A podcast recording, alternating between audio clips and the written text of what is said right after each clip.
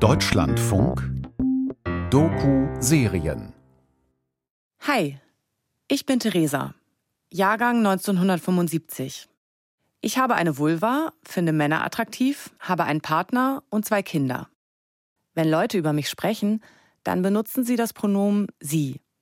Denn alle in meiner Umgebung sind sich einig, Theresa ist eine Frau. Aber wieso eigentlich?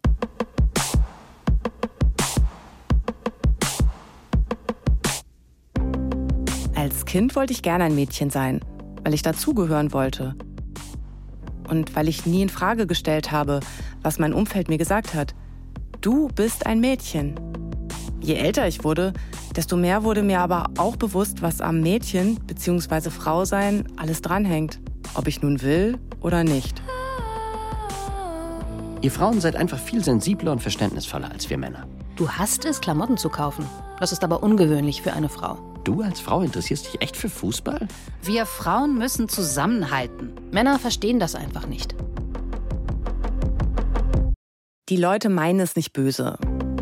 Aber sie machen mich wütend. Weil sie mich einsortieren und denken, sie wissen, wer ich bin. Immer wenn ich so etwas höre, frage ich mich, was macht eine Frau aus? Wo verläuft die Grenze zum Mann? Und was heißt das für mich? Diese Fragen waren immer schon da, in meinem Kopf, in meinem Gefühl. Aber erst jetzt finde ich langsam die Worte dafür. Denn in den letzten Jahren hat sich in unserer Gesellschaft viel getan. Wir streiten über Sprache und wen sie eigentlich repräsentiert. Immer mehr Menschen erzählen öffentlich, dass sie sich nicht mit dem Geschlecht identifizieren, das ihnen bei der Geburt zugewiesen wurde. Und manche verstehen sich gar nicht als Mann oder Frau, sondern sehen sich irgendwo dazwischen. Wenn jemand mich nicht binär einsortieren kann, dann ist das genau das Richtige. Das ist Rafna Marin Siefer. Rafna identifiziert sich als nicht-binär und wird mich durch diese Serie begleiten. Ravna soll mir helfen, die binäre Sichtweise aufzubrechen, die ich seit Jahrzehnten gelernt habe. Zusammen mit Ravna treffe ich Menschen, die sich professionell mit Geschlechterfragen auseinandersetzen. Eine Gynäkologin, einen Historiker, eine Biologin und Erzieherinnen. Und ja, ich werde in dieser Serie gendern, wenn ich von gemischtgeschlechtlichen Gruppen spreche. Mit Glottesschlag. Wenn ich die männliche und weibliche Form hintereinander nenne, ist das für mich etwas anderes. Ich sehe dann gleich zwei Piktogramme vor mir. Männer hier, Frauen dort, nichts dazwischen. Die Pause schließt aber alle mit ein. Und in dieser Pause fühle auch ich mich am wohlsten. Ich weiß, dass viele Gendern anstrengend finden. Und überhaupt machen diese Diskussionen vielen Menschen Angst, weil sie nicht verstehen, was da vor sich geht und wozu das gut sein soll. Und mittendrin bin ich, Theresa, und frage mich, warum ist Geschlecht biologisch und sozial so wichtig in unserer Gesellschaft? Und geht das nicht auch anders?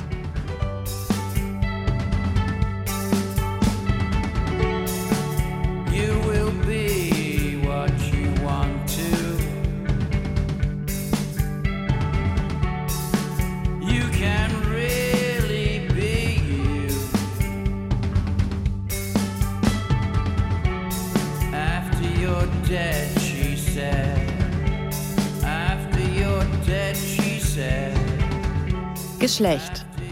Braucht Mensch das? Eine Doku-Serie von mir, Theresa Schomburg. Folge 1: Der Entschluss.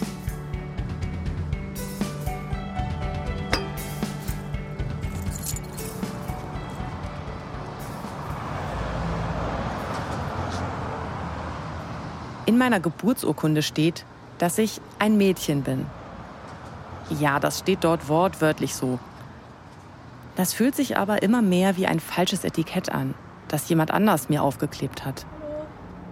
Kann ich das auch wieder abreißen? Ich zum Zimmer 212. Um das herauszufinden, gehe ich zum Standesamt in meinem Wohnbezirk in Berlin-Neukölln. Ja, Theresa Schomburg. Hier will ich den Geschlechtseintrag streichen lassen. Was haben Sie dabei? Habe ich dabei, ja. Gut, in der ersten Etage hoch bitte, dann darüber ganz hinten, Zimmer 212.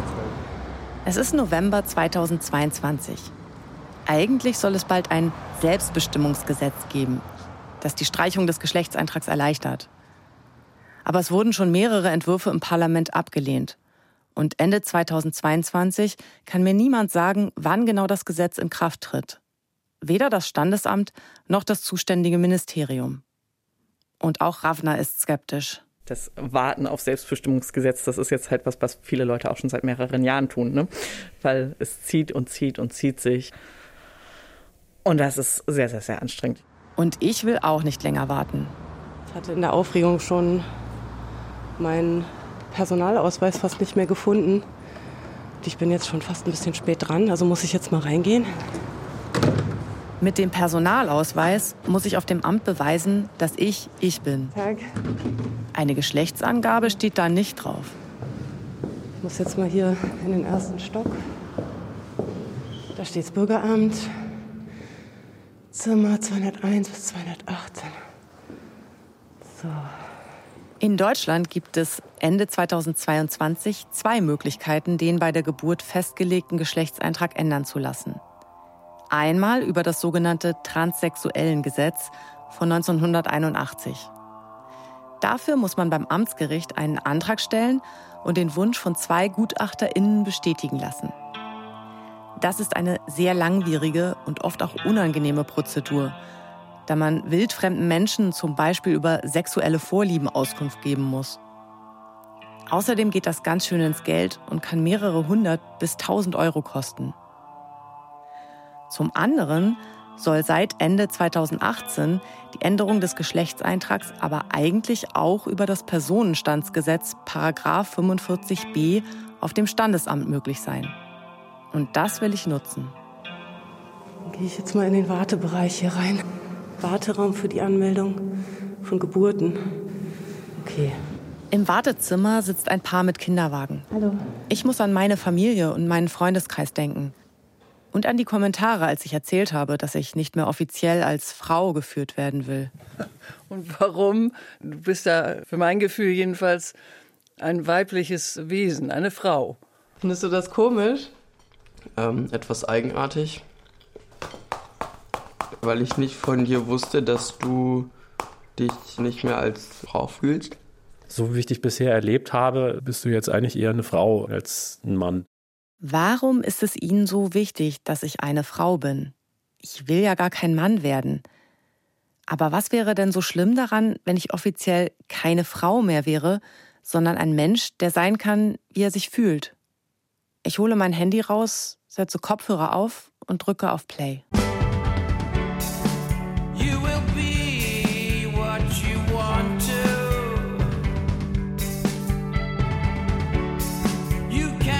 Really be you. 2016 war ich bei einem Konzert der Band Psychic TV. Auf der Bühne singt Genesis P. Orridge. Ein Wesen wie aus einer anderen Welt, denke ich. Rundes Gesicht mit durchdringenden Augen, gerahmt von zwei geflochtenen, wasserstoffblonden Zöpfen. Enge Hose, Jeansweste, die Unterarme voller Tattoos. Mann oder Frau? Das lässt sich schwer sagen. Und es scheint hier auch ganz unwichtig. Eine seltsame Kraft geht von diesem Menschen aus. Hier gibt es keine Grenzen zwischen den Geschlechtern. Wenigstens für diesen Moment.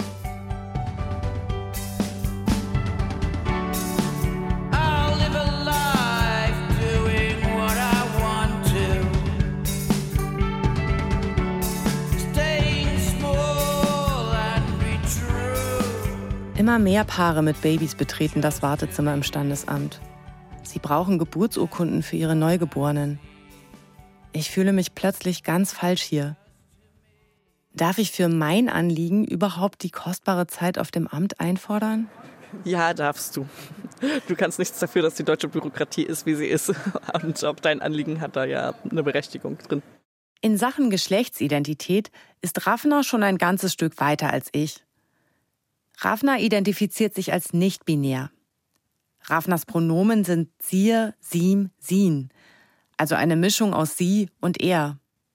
Und siehe hat schon getan, was mir noch bevorsteht. Ich habe meinen Eintrag streichen lassen, weil ich der Ansicht bin, mein Geschlecht geht den Staat nichts an.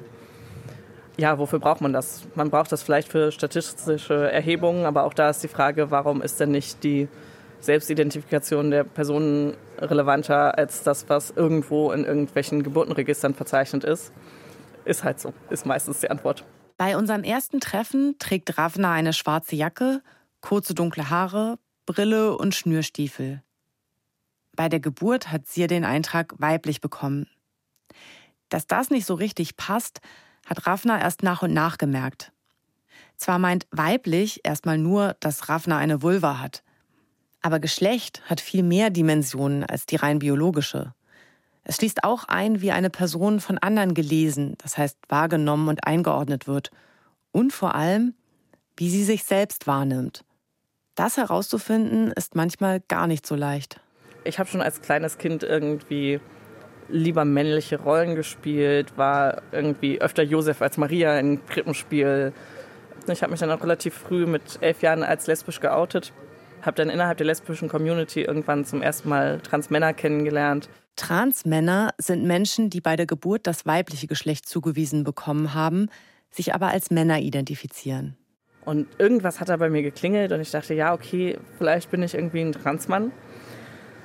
Und habe das dann ausprobiert. Ich meine, ich war irgendwie 16, 17, da ist das noch relativ leicht, sich ja, die Brüste abzubinden, weite Kleidung zu tragen und als Junge durchzugehen. Das hat auch geklappt, aber es war nicht meins. Ich habe da gemerkt, nee, okay, das passt nicht.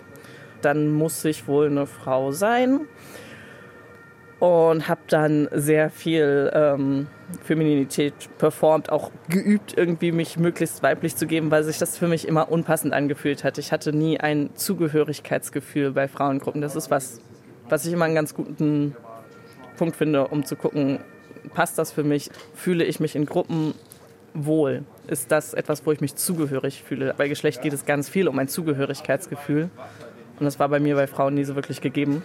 Aber ich kenne das tatsächlich auch, dass ich mich in so zum Beispiel reinen Frauengruppen auch oft nicht so wohlfühle oder dass ich es eben auch nicht so mag, wenn so einsortiert wird, wir Frauen sind so und Männer sind anders und wir haben diese und diese Eigenschaften und die haben Männer nicht, weil ich ganz oft diese Unterschiede gar nicht so sehe. Also ich habe immer das Gefühl, ich bin aber eigentlich gar nicht so anders. Ja, es gibt ja auch viel, viel mehr Gemeinsamkeiten, als es Unterschiede gibt.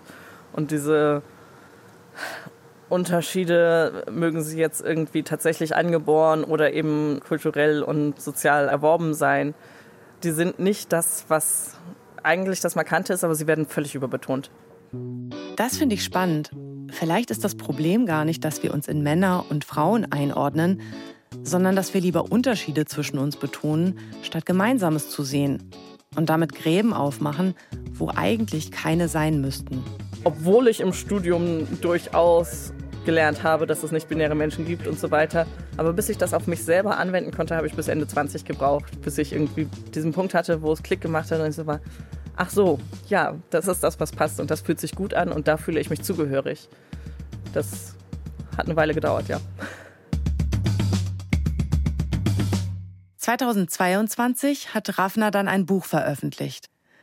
Darin geht es zwar auch um Körper und um Geschlechtsmerkmale, vor allem aber geht es darum, welche oft unbewussten Erwartungen wir alle mit diesen Merkmalen verknüpfen. Zum Beispiel, dass Kinder mit Vulva hübsch und lieb, Kinder mit Penis wild und stark sein sollen. Und dass wir es oft lobend kommentieren, wenn sich Kinder so verhalten. Und damit eben auch zementieren. Tatsächlich könnte ich rein optisch nicht sagen, ob Raffner ein Mann oder eine Frau ist. Warum versuche ich überhaupt, das einzuordnen? Ich bin ja selber nicht glücklich damit, pauschal in den Frauentopf geworfen zu werden. Es ist einfach nicht so, dass Nicht-Binär-Sein so wirklich als Kategorie in vielen Köpfen vorhanden ist. Deshalb versuchen Menschen selbstverständlich, mich irgendwie als Mann oder Frau einzuordnen. Und dann hängt es halt sehr von den Situationen ab, in denen sie mir begegnen. Wenn ich nur am Telefon zu hören bin, dann werde ich häufiger für einen Mann gehalten. Wenn ich jemandem auf der Straße begegne, ist es davon abhängig, was habe ich gerade an. Oder habe ich mich gerade rasiert oder nicht. Wenn ich mit Gesichtsbehaarung rumlaufe, dann ist das für die meisten auch ein relativ eindeutiger Fall. Ansonsten ist es so, wenn man mit Kindern unterwegs ist, dann ist das was, was einen grundsätzlich ein bisschen mehr in die weibliche Ecke schiebt, was Bände spricht. Ja, aber es ist ein tägliches Ding, das versucht wird, mich irgendwie einzukategorisieren. Und am meisten freut es mich immer, wenn jemand verwirrt ist und es eben nicht weiß. Das freut dich tatsächlich? Ja. Das ist ja äh, genau das, was dann das Passende ist. Wenn jemand mich nicht binär einsortieren kann, dann ist das genau das Richtige. Raffner hat zwei Jahre lang ärztlich begleitet Testosteron genommen, um ein männlicheres Aussehen zu bekommen. Die ersten Veränderungen passieren so innerhalb von drei bis sechs Monaten, dass die Klitoris größer wird, dass die Stimme bricht. Und das meiste sind Sachen, die zumindest nach einer Zeit auch wieder zurückgebildet werden. Die Stimme, wenn sie einmal tief ist, bleibt auch relativ tief. Körperbehaarung geht nach und nach wieder ein bisschen zurück. Da kann man ein bisschen rumprobieren, womit fühlt man sich wohl. Meinen eigenen Körper mit Hormonen verändern, ich kann mir das nicht vorstellen. Allerdings nehmen ja viele Menschen Geschlechtshormone, die etwas mit dem Körper machen. Zum Beispiel die Antibabypille. Und manche in meinem Alter nehmen Östrogen und Progesteron für eine Hormonersatztherapie in den Wechseljahren. So schräg, wie es mir erst vorkommt, ist die Sache mit dem Testosteron also vielleicht gar nicht. Auch Raffner hatte anfangs durchaus Zweifel. Es hat bei mir sehr lange für mich selbst gedauert, das entscheiden zu können, dass ich mit Testosteron anfange, weil man sehr viel dieses Bild im Kopf hat, wenn man einmal angefangen hat, dann bleibt man da halt das Leben lang dabei. Das ist nicht so.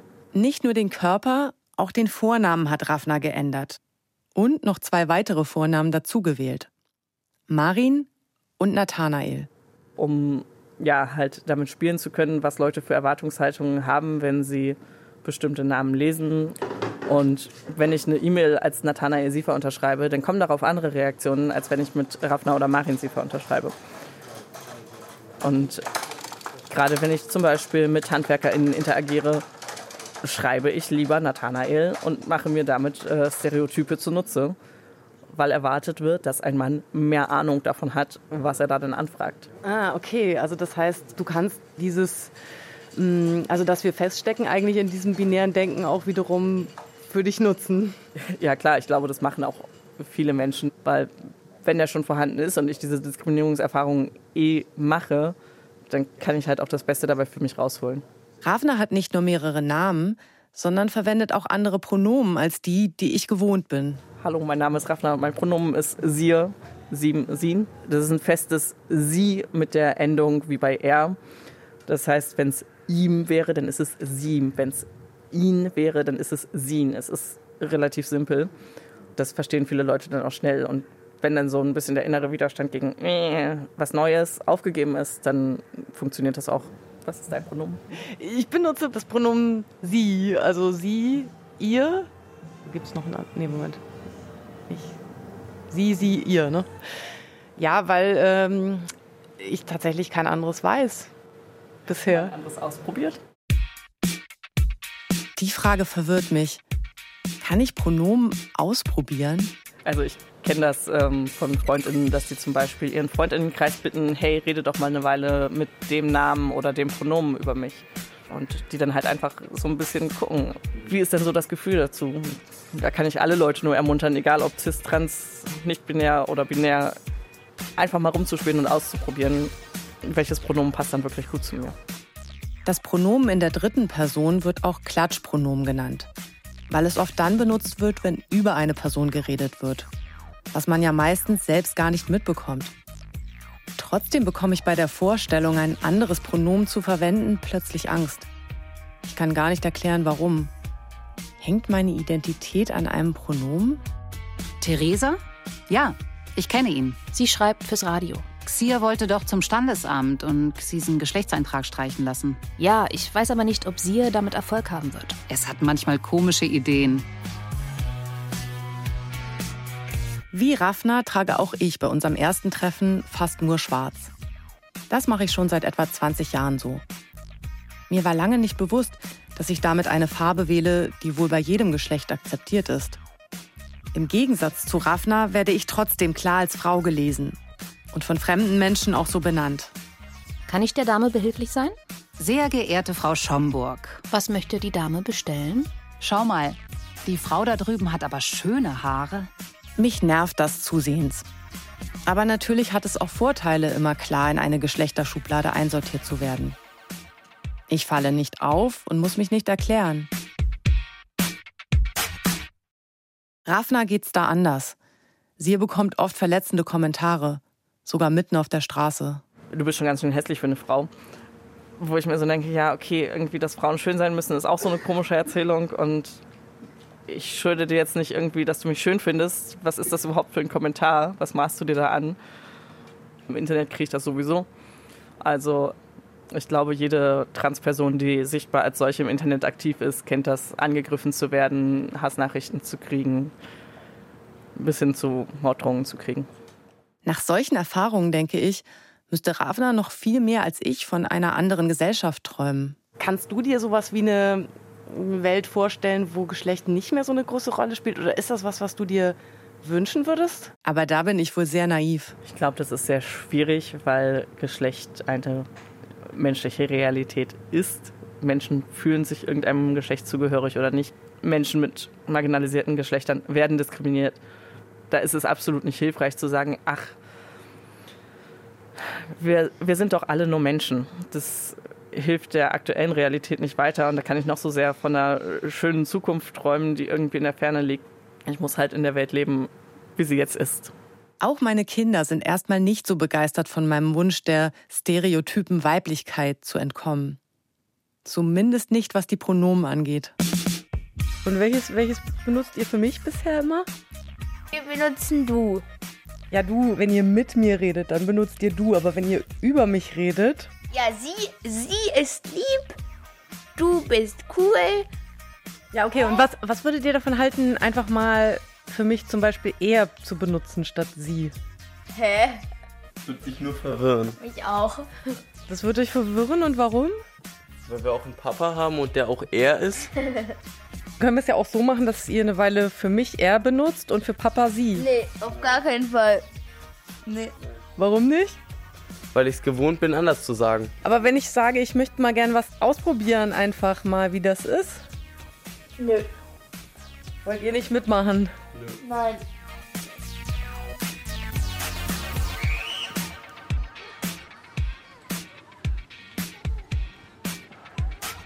Ja, wenn wir draußen sind mit ihr, dann wird sie ganz häufig von Erwachsenen und von Kindern eben von Jungen gehalten. Und wenn ich mit Kindern dann im Kontakt bin, mit älteren Kindern beispielsweise, die halt mehr sprechen, mehr sprechen können.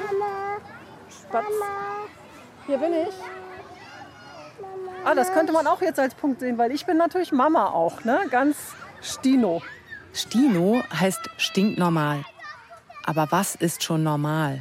Ich bin auch Mama äh, manchmal. ja, ja. Stimmt, du bist auch manchmal Mama. Rafna und ich treffen Carlotta und Nuri mit ihrem zweijährigen Kind auf einem Berliner Spielplatz. Das Kind hat einen Vornamen, der sich schwer einem Geschlecht zuordnen lässt. Da dieser Name sehr ungewöhnlich ist, wollen Nuri und Carlotta ihn nicht öffentlich nennen. Auch die beiden heißen eigentlich anders. Ich möchte gern wissen, warum sie sich für einen geschlechtsuneindeutigen Namen entschieden haben und bin zugleich unsicher, wie ich über das Kind sprechen soll. Ihr habt ja eurer Tochter Kannst du Tochter nennen, genannt. Aber wir haben ihr mit Vergnügen und Absicht dann auch einen Namen gegeben, der auch androgyn ist. Also androgyn in dem Sinne, es ist ein weiblich kodierter Name nach allen Übersetzungen, die wir kennen. Aber der ist eben im Alltagsgebrauch für Leute nicht automatisch zuzuordnen. Äh, genau, weil wir ja vorhin über Pronomen gesprochen haben. Also sie wird auch tatsächlich öfter mal er genannt, ne? wenn ich das richtig verstanden habe. Ja, wenn wir draußen sind mit ihr, dann wird sie ganz häufig von Erwachsenen und von Kindern eben von Jungen gehalten. Ich frage Rafna, wie das eigentlich bei Kindern ist. Die haben tatsächlich eindeutige Vornamen, was viele Leute immer sehr erstaunt, wenn sie wissen, was ich so beruflich mache. Aber wir haben halt gesagt, wir wollen Namen haben, die wir schön finden. Und die Auswahl an deutschen neutralen Vornamen ist jetzt nicht so riesig. Und wir kannten genug Kinder, die diese Namen alle schon getragen haben. Also Jona, Robin, Noah sind so äh, Klassiker, die im Umfeld halt auch teilweise mehrfach vertreten sind. Und das wollten wir nicht unbedingt. Ravnas Kinder dürfen aber mit ihren Namen spielen und andere ausprobieren. Das gilt auch für ihre Pronomen. Manchmal denken sie sich auch neue Pronomen aus. Das ist dann immer besonders äh, schön gewesen. Mein großes Kind hatte so eine Phase, da hat es mehrfach am Tag mit einem anderen Pronomen ankommen wollen. Und das war dann schon manchmal schwierig, aber wir haben es halt rum experimentieren lassen. Ja, und das hat jetzt inzwischen da sich auch sehr gefunden. Uh, yeah, um, the pronomen question is something which I think about and couldn't decide wh- whether I think this way or the other. Nuri kommt aus der Türkei. Im Türkischen gibt es keine Pronomen, die das Geschlecht So uh, markieren. it's totally new for me as a language. Yeah, for me, I'm okay with being. Er findet Nuri zwar für sich selbst okay, I try to understand. trotzdem versucht er, auch die Menschen zu verstehen, die sich anders entscheiden. I didn't decide yet what I believe. Das ist interessant, dass es im Türkischen, das war mir auch gar nicht so klar, dass es das so gar nicht gibt. Du wusstest es. Ich, ich wusste das auch. Ja. so I believe it pushes out the gender difference of the language. But there are many different forms of Zwar gibt es grammatikalisch im Türkischen erstmal keine Geschlechterunterschiede, aber es gibt viele andere Möglichkeiten, Geschlecht zu markieren. In muslimisch geprägten Kulturen etwa durch Anreden wie Bruder oder Schwester. elder brother, elder sister. Wie haltet ihr das mit den Klamotten? What, what kind of clothes are you choosing for her right now? What we do is not to put her. Nuri und Carlotta ziehen ihrer Tochter also keine Röcke oder schicken Kleidchen an, damit sie sich, wie jetzt auf dem Spielplatz, frei bewegen kann. Typische Mädchenkleidung schränkt ein, finden sie. Körperlich, aber auch sozial, weil die Menschen je nach Klamottenwahl anders mit dem Kind umgehen. When it's like a girl and it's defined as a girl, then it's limited. It's deep. It's really deep. Wir merken halt, wie das Kind behandelt wird. Und wir sind total froh, wenn die für einen Jungen gehalten wird.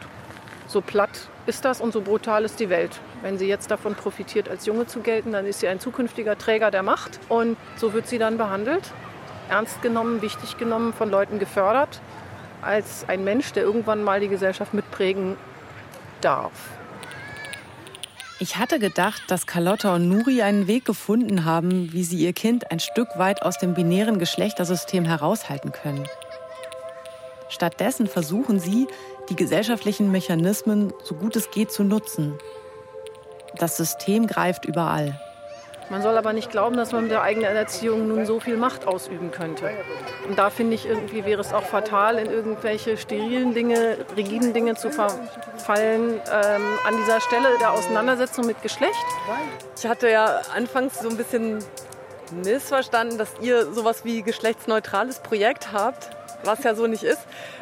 Dass man jetzt wirklich versucht, sein Kind außerhalb der Geschlechter zu erziehen. Könnte sowas funktionieren überhaupt? Nein, ich glaube nicht, dass es möglich ist, in der Gesellschaft, wie sie aktuell ist, ein Kind komplett frei von Geschlechterstereotypen zu erziehen, einfach weil die Gesellschaft alles vergeschlechtlicht. Ich meine, es gibt Toilettensteine für Männer und Toilettensteine für Frauen. Auch indem ich sage, hey, ich versuche das Kind neutral aufzuziehen, positioniere ich es ja irgendwie innerhalb dieses Geschlechterdings. Also es ist alles Dreck ne? mit dem Geschlecht. Die Frage ist nur, wir möchten ja irgendwie leben.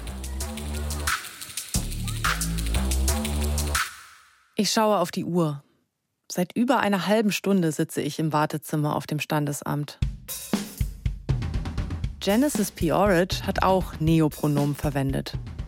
S slash he oder auch they, also das englische Plural sie. Trotzdem wurde Genesis in den Medien oft weiterhin er genannt. Offensichtlich fällt es vielen schwer, sich von einmal Gelerntem zu trennen. Plötzlich muss ich an die Antwort von Carlotta denken, als ich sie danach gefragt habe, welches Pronomen sie verwendet. Ich benutze sie und ihr. Für mich ist aber das auch keine explizite Frage, was mich selber angeht. Ich halte mich an das, was andere Menschen wollen, aber das gelingt mir auch nicht immer. Ich halte mich auch gern an das, was andere von mir wollen. Und jetzt sitze ich zwischen Babys und Eltern, die eine Geburtsurkunde für ihr Kind brauchen. Meist definiert als Mädchen oder Junge. Ich frage mich, will die Gesellschaft von mir, dass ich eine Frau bin und bleibe? Dann ist das die Frage nach, passe ich mich an oder tue ich es eben nicht und bringe die Menschen halt zum Stolpern. Und ja, da musst du halt nicht reinspüren. Und es kann sein, dass du irgendwann an einen Punkt kommst, wo du sagst, nee, das ist mir jetzt so unangenehm, ich möchte das jetzt ändern. Oder dass du sagst, ja, es passt nicht so wirklich, aber mein Gott, ist schon okay. In der nächsten Folge erfahrt ihr, wie es im Standesamt weitergeht. Und Rafna und ich besuchen eine Gynäkologin, um zu verstehen, wie Geschlecht eigentlich bestimmt wird. Und dann ging ein Fenster auf und das war ganz wichtig, weil das konnten wir Ärzte nicht mehr korrigieren. Wenn man einmal auf Enter gedrückt hat, geht es zum Standesamt und dann können nur noch die Beamten das korrigieren. Und das war eben Geburtsdatum, Geburtszeit und das Geschlecht. Das war für uns nicht mehr zu ändern. Alles andere ja, aber dieses Fenster mit Datum, Zeit und Geschlecht war nicht mehr zu ändern. Außerdem ergründe ich zusammen mit einem Historiker die Geschichte der Geschlechterzuschreibungen. So ab 1900 wurde Geschlecht nicht nur als eine rein rechtliche Kategorie erfasst, sondern immer stärker auch als eine Kategorie, die die Persönlichkeit der Menschen dann fundamental ausmacht. Das war nicht nur ein Buchstabe als Rechtseintrag, sondern immer ein Marker auch für komplette sexuelle, geschlechtliche, personale Identität der Person.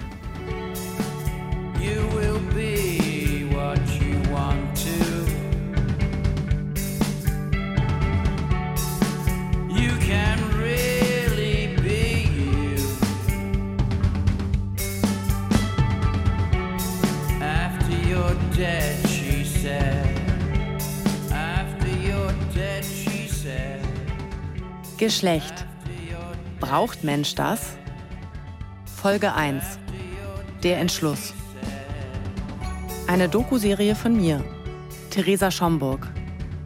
Mit Valentin Stroh, Nina Lentföhr und Anna Panknin. Ton und Technik Gunther Rose und Thomas Widdig. Regie Hanna Steger. Redaktion Klaus Pilger und Anna Seibt.